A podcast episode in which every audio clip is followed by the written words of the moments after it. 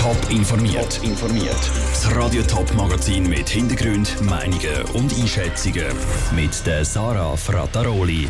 Ob Ostschweizer Beizer einem Protestaufruf «Wir machen aufgefolgt» sind und wie Forscher Corona-Patienten Geruchssinn wieder zurückgeben das sind zwei von den Themen im Top informiert.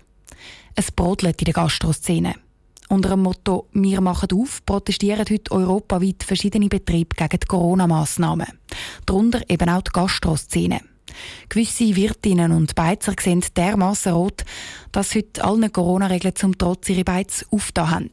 Viel Geld haben sie mit dieser Aktion zwar nicht verdient, sondern sogar noch saftige Bussen riskiert. Aber sie haben mit der Aktion ihre Verzweiflung zeigen.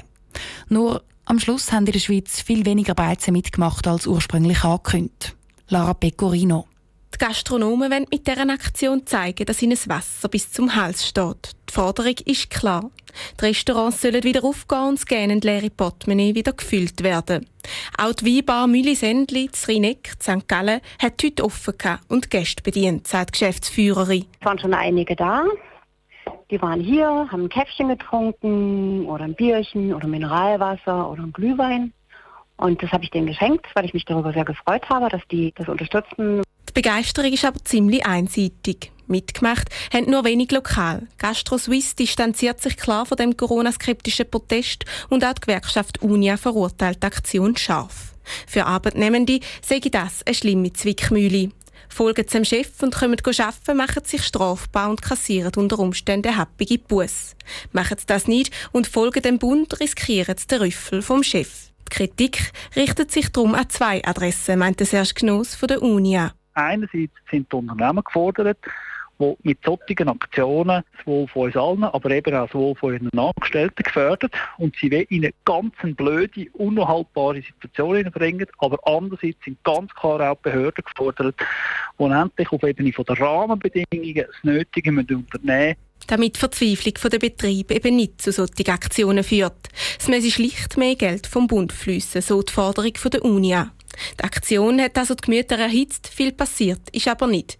Weder in Zürich noch in St. Gallen oder im Thurgau hat die Polizei bei ihren Patrouillen gröbere Verstöße feststellen Der Beitrag von Lara Pecorino.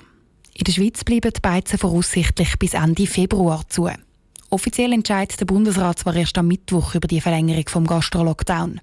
Aber dass er Beizen schon früher wieder auftut, das ist im Moment vor allem wegen der Coronavirus-Mutation aus Großbritannien unwahrscheinlich. Anzeichen für eine Corona-Infektion gibt es einen Haufen. Fieber, Müdigkeit oder trockene Husten.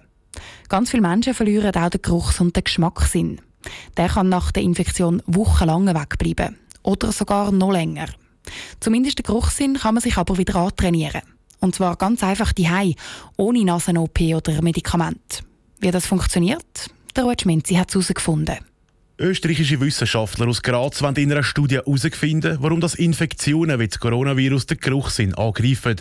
Für das haben sie Leute eingeladen, die nichts mehr schmecken. An denen werden mehrmals am Tag ganz verschiedene Düfte kleine Fläschchen unter die Nase gegeben, erklärt der Projektleiter Florian Fischmeier. Die Grundidee hinter dem Geruchstraining ist einfach, dass man sich in der Früh und am Abend hinsetzt, die Fläschchen öffnet, einmal durch die Nase tief einatmet und diesen Geruch versucht wahrzunehmen, sich vorstellt, was es ist, Erinnerungen dazu assoziiert. Genau das kann ja ganz einfach die Heimat gemacht werden. Das bestätigt auch der Thomas Hummel von der Universität Dresden.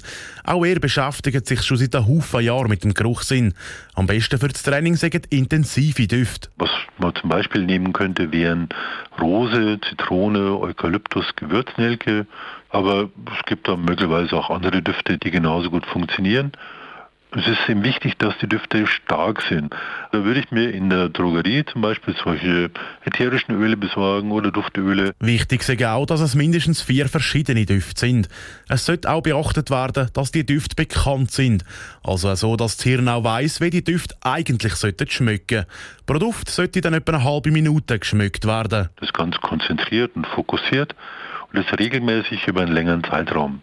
Also über ein paar Wochen oder vielleicht, wenn die Richtstörung sich nicht auflöst, dann auch über Monate hinweg. Und es sollte auch gemacht werden, auch wenn die Düfte dann nicht unbedingt gut gerochen werden, dass man sich eben mit solchen Düften auseinandersetzt. Also, dass wenn es nicht gerade so verklappt, nicht gerade aufgehen wird. Ärztliche Hilfe bräuchte es sehr selten. Durch die Studie hoffen die österreichischen Wissenschaftler, dass in Zukunft der Prozess vom Geruchstraining noch schneller gemacht und vereinfacht werden kann. Der Ruth Schminzi hat berichtet. Es gibt also Hoffnung, dass der Geruchssinn nicht für immer verloren ist. Aber trotz dieser Trainingsmethode mit ätherischen Öl brauchen die Betroffenen viel Geduld. Und anders als bei der Nase gibt es für den Geschmackssinn, also den Mund, noch keine Studien, ob die Leute den sich wieder antrainieren können. Zum Beispiel dann mit besonders würzigem Essen.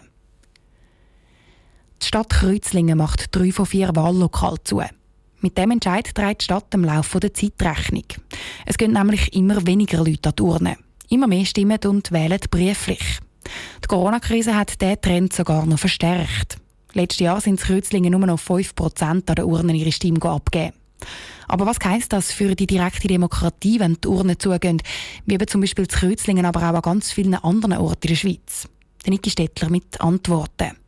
Die Zahlen sind eindeutig. Wenn die Schweizer Bürger abstimmen gehen, schicken immer mehr Leute die Abstimmungsunterlagen per Post ein, als das nach der Weg an Turnen auf sich nehmen. Das zeigt auch das Beispiel der Stadt Kreuzlingen. Vor gut 20 Jahren sind nach 40 Prozent der Stimmbürger an die Turnen gegangen und haben dort ihre Kuvert eingeworfen. Letztes Jahr sind es gerade einmal 5 Prozent.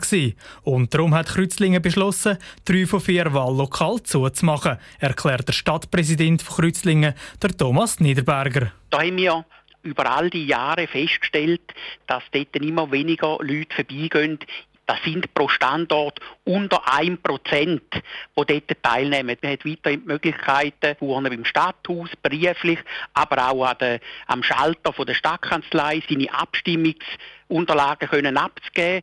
Und genau das findet auch der Adrian Schmid von der Schweizerischen Demokratiestiftung entscheidend.